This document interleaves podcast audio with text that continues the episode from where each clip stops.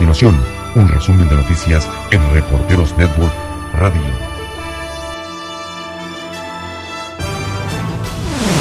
China ha comenzado a tomar medidas drásticas para frenar la expansión del coronavirus 2019 en SOV. Las autoridades han anunciado que suspenderán todos los transportes de Wuhan, la ciudad de 11 millones de habitantes donde se originó el brote, cierra sus aeropuertos y las estaciones del tren, así como de la red interna de transportes, metro, autobús y ferries. La Organización Mundial de la Salud ha reunido a un comité de expertos para decidir si declara la emergencia internacional. Las calles de Wuhan, en China, donde se originó el virus, están vacías mientras los funcionarios luchan por contener el virus que ha matado a 17 y ha enfermado a más de 600 personas en China continental y hay temor de una pandemia.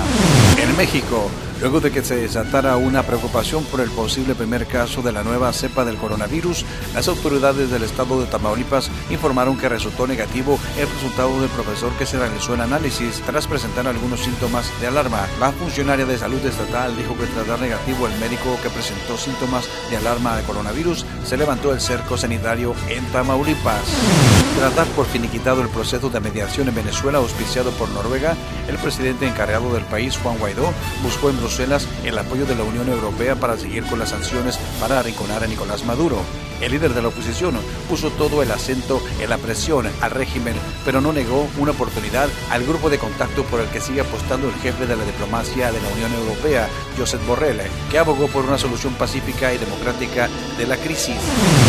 Expertos de la ONU han pedido que se investiguen las acusaciones de que el príncipe heredero de Arabia Saudí, Mohammed bin Salman, está implicado en el hackeo del teléfono a Jeff Bezos, fundador de Amazon y propietario de The Washington Post. Un análisis encargado por el empresario, su teléfono móvil resultó hackeado en 2018 después de recibir un mensaje de WhatsApp enviado desde una cuenta personal del heredero que incluía un archivo malicioso. Ha revelado el diario británico The Guardian, el ministro de Exteriores saudí ha dicho que son falsas las acusaciones.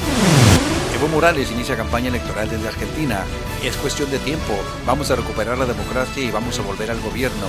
El expresidente de Bolivia, Evo Morales, lanzó la polémica durante un multitudinario acto que se realizó en Buenos Aires para celebrar el Día del Estado Plurinominal de Bolivia. La Fiscalía brasileña acusa a la minera multinacional Vale de homicidio con dolo por 270 muertes. La investigación apunta a que la empresa presionaba sistemáticamente a las auditorías para que avalaran instalaciones peligrosas. El presidente de Francia, Emmanuel Macron, se vio involucrado en un altercado con agentes de seguridad israelí en la ciudad vieja de Jerusalén.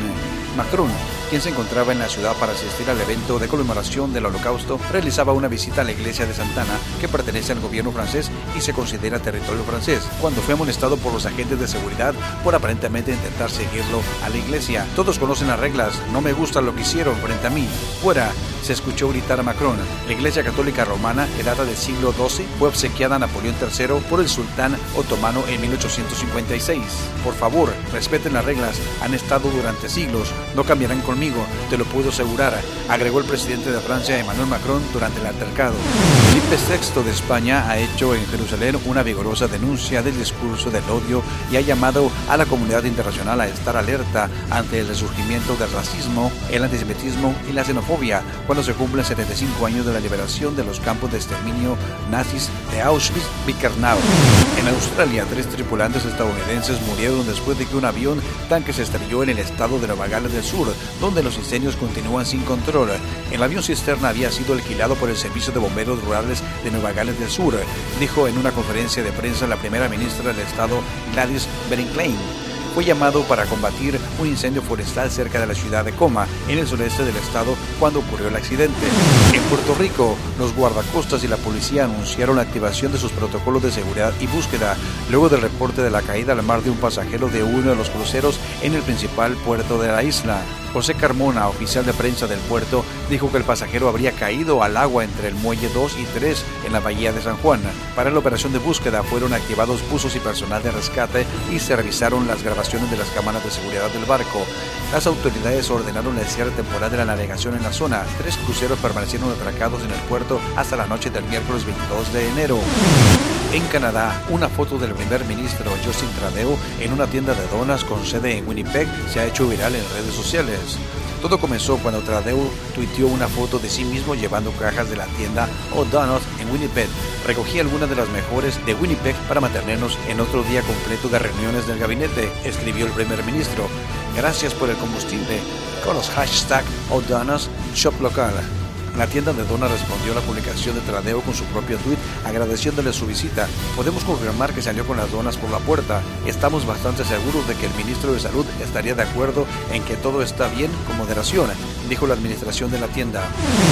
Soy el reportero Jaime Alfonso y le invito para que continúe en sintonía de Reporteros Network Radio. En breve, más información.